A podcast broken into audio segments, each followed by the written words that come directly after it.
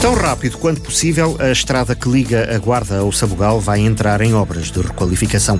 O Estado, através da Infraestruturas de Portugal, propõe um investimento de 5 milhões de euros, mas numa versão simples, ou seja, sem mexer no traçado nem nas pontes. As duas câmaras acabaram por apresentar uma alternativa. Assumem, os municípios da Guarda e do Sabugal, os custos extra que permitam a melhoria de uma estrada que tem muito movimento, nem que seja apenas para corrigir os pontos negros, defende o autarca da Guarda, Carlos Monteiro. Melhorar a ligação Sabugal-Guarda, eh, requalificando a estrada, corrigindo pontos menos eh, eh, adequados nos tempos de hoje à condução automóvel naquela via e, e portanto, já estamos a falar de um, de um valor superior a 5 milhões de euros.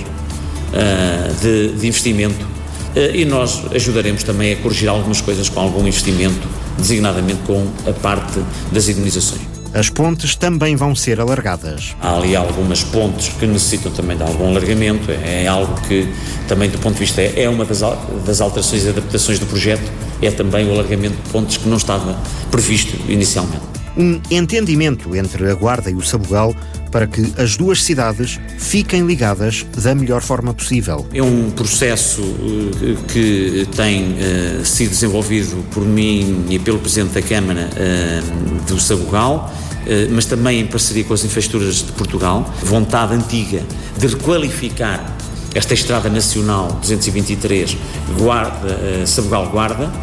Nas reuniões que temos tido com as infraestruturas também há essa vontade e, portanto, eh, na última reunião que existiu há menos de um mês, ficou definido que os municípios da Guarda e do Sabugal suportariam o valor das indenizações com o corte de algumas curvas e se conhecermos a estrada percebemos isso. Há ali algumas curvas que eh, prejudicam a circulação, a segurança rodoviária e poderemos aumentar a comodidade e a, e a segurança uh, no trânsito entre estas duas cidades. As duas autarquias apresentaram alterações ao projeto. A empresa que já tinha feito o projeto original está a desenvolver agora um projeto de adaptação àquilo que são os cortes das curvas.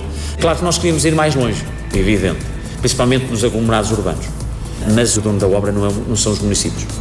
Os municípios, se não colaborarem nesta parte que lhe é pedida, eventualmente as, as infraestruturas iriam fazer a requalificação da estrada sem sequer haver estes cortes uh, das, dos principais focos uh, ou pontos negros da, da, estrada. Portanto, vamos resolver nesta fase uh, este problema, requalificar a estrada, valorizar também em alguns, o município da Guarda em concreto, eh, em Pega temos alguns problemas com as infraestruturas hidráulicas. Iremos aproveitar as obras para uh, requalificar e aumentar a capacidade das infraestruturas hidráulicas, ali sim, mas nas, nas outras uh, freguesias. Onde estão a ser desenvolvidas obras também, designadamente também ao nível dos acessos e os capilares dessa mesma estrada e também infraestruturas hidráulicas, nós estamos a desenvolver essas obras independentemente desta requalificação e a intenção de todas as partes é que haja obra o mais depressa possível. As infraestruturas estão eh, dispostas a começar já, mas eh, ainda há uma responsabilidade dos dois municípios que é concluir o projeto com a empresa e logo que o projeto esteja concluído, entregar às infraestruturas e a obra será concursada.